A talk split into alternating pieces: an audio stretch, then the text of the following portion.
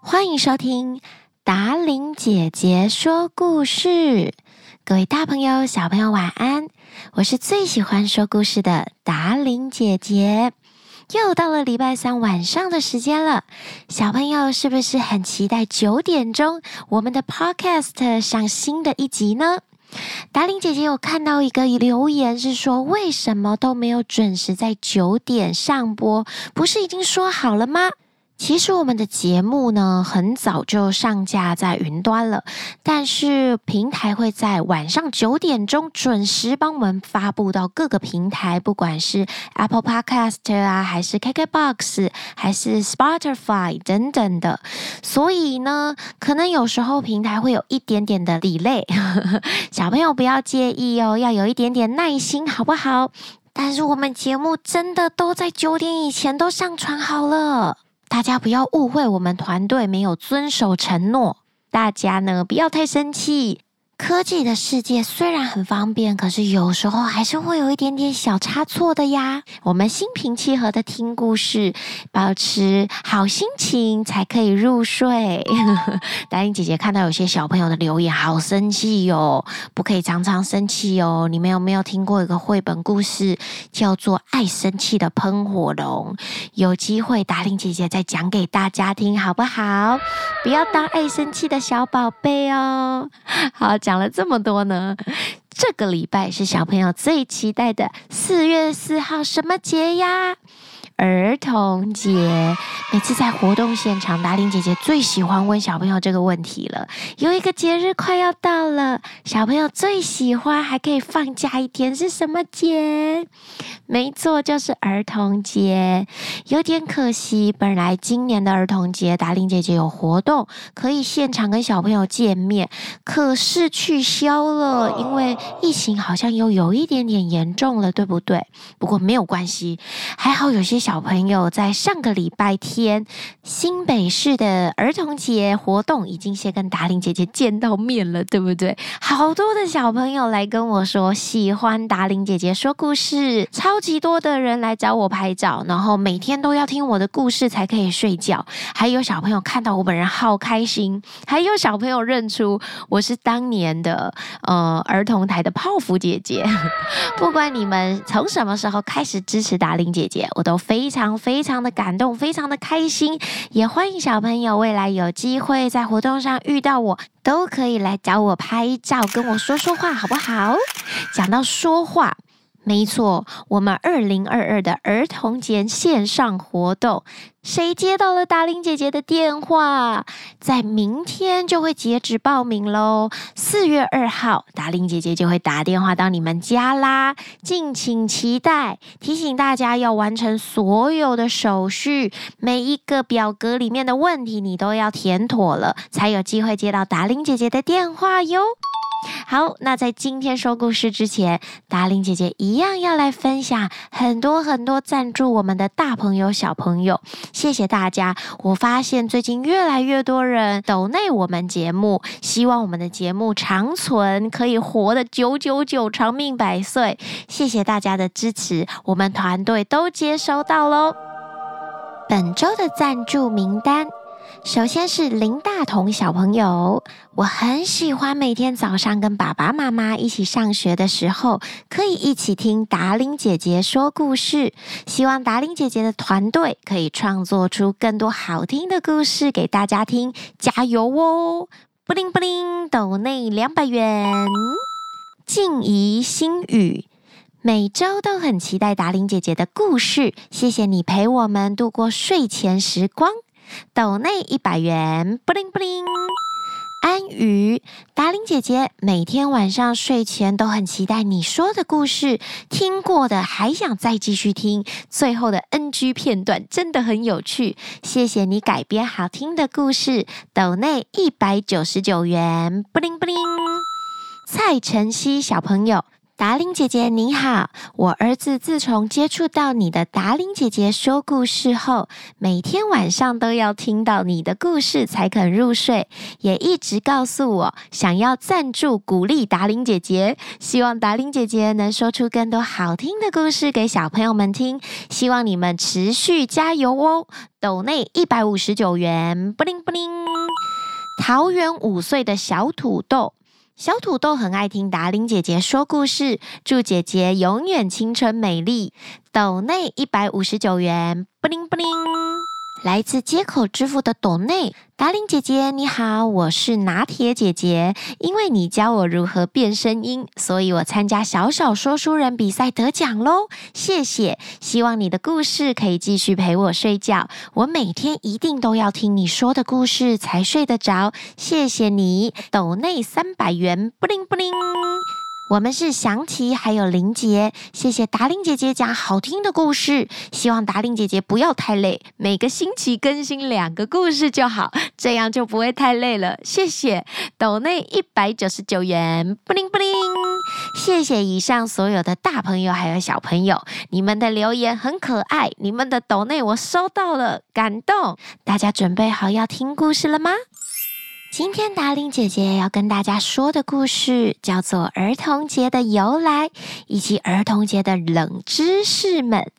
你们都知道，四月四号是我们最喜欢的儿童节，对不对？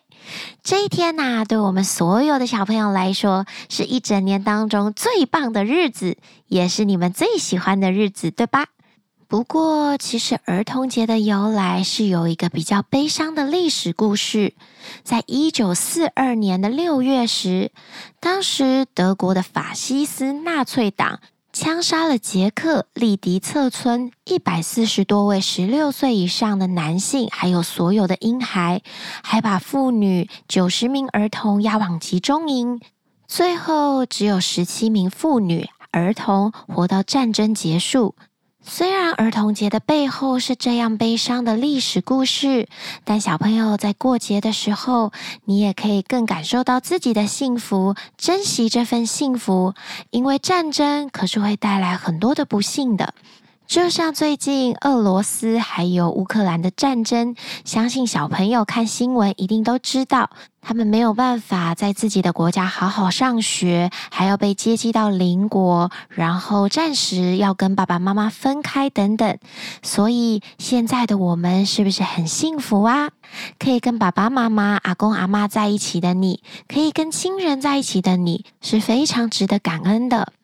当时，为了悼念利迪策村，还有全世界战争中罹难的儿童，一九四九年，国际民生联合会就决定把每年的六月一号定为国际儿童节。小朋友现在一定想问：可是我们的儿童节是四月四号啊，又不是六月一号。其实每个国家的儿童节不一定是同一天哦。国际儿童节是六月一号。俄罗斯、中国、北韩、蒙古、辽国多个社会主义的国家都将国际儿童节定为他们国家的儿童节。像中国就是一九四九年的十二月指定六月一号就是中国儿童节，废除旧有的四月四号儿童节。所以，如果你长大去了中国工作，或者是去那边念书，你要记得哦，四月四号不是他们的儿童节，是六月一号。而其他国家也有不同哦，比方说西班牙是一月六号，刚好相反的数字。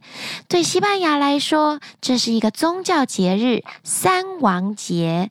传说啊，他们很久很久以前从东方来了三个国王，一个是黑脸国王，一个是黄脸国王，还有一个是白脸国王。他们三个一起到了西班牙，这三个国王给人们带来了幸福还有欢乐。最重要的是，他们还会在儿童节的前一晚，也就是一月五号举行盛大的游行活动，撒糖果给小朋友，所以小朋友都非常的喜欢他们。如果你有机会去西班牙念书，他们的儿童节是一月六号哦。那台湾呢？台湾跟香港一样，也就是小朋友知道的，我们的儿童节是四月四号，现在也是国定假日，会跟清明节一起放假。今年的儿童节，你们想好要怎么庆祝了吗？是要跟爸爸妈妈一起出去玩吃大餐，还是想要接到达令姐姐的 call 电话呢？也欢迎小朋友留言在下方告诉我你们的儿童节要怎么过哟。距离我们很近的日本又是什么时候过儿童节呢？他们的日子啊是三月三号，还有五月五号，刚好卡在我们的前后。我们是四月四号。在日本呢，他们有三个儿童节。三月三号是女生的儿童节，叫女儿节。女儿节又可以叫做人偶节，爸爸妈妈会设置一个陈列台，台上放上穿着日本和服的玩偶，作为送给女儿的节日礼物。而五月五号的男儿节是祝福家中的小男孩可以健康快乐，家家户户会用纸或是布。做成色彩很鲜艳、形状像鲤鱼一样的彩带，然后把这些彩带串在竹竿上面，和金色的风车绑在一起，挂在屋顶上。日本人相信鲤鱼代表精神还有活力，希望家中的男孩都能够像鲤鱼一样，所以五月五号又叫做鲤鱼日。如果在五月五号你有机会去日本玩，一定要注意看看他们的屋顶是不是有鲤鱼呢？而七五三儿童节是因为日本的习俗里，三岁、五岁、七岁都是幸运的年龄，因此每年的这一天，父母都会为这三个年纪的小朋友热闹的庆祝一番。那离我们很近的另一个国家韩国呢？南韩的儿童节开始于朝鲜日治时期的一九二三年，所以它有一点被日本影响到哦。它是从日本的男孩节演变过来的。在韩国，五月五号也是一个公众假日，家长们都会帮小朋友准备想要的礼物，而且在这一天，大家一起出门旅游玩耍，度过开心的一天。那还有哪个国家没有说到呢？刚刚故事里有提到的德国，他们呢分成东德还有西德。东德的儿童节定在六月一号，跟中国一样；而西德定在九月二十号。还有一个国家，美国，美国的儿童节又是什么时候呢？其实美国比较少有专属儿童的习俗或是活动，因为他们已经每天都像在过节一样。有万圣节呀，Trick or Treat，对不对？因此，美国长期以来都没有全国统一的儿童节。一直到两千年的时候，有一位四岁的女童，她写信给当时的美国总统比尔·柯林顿，她要求我也要一个属于儿童的节日。为什么就是儿童没有呢？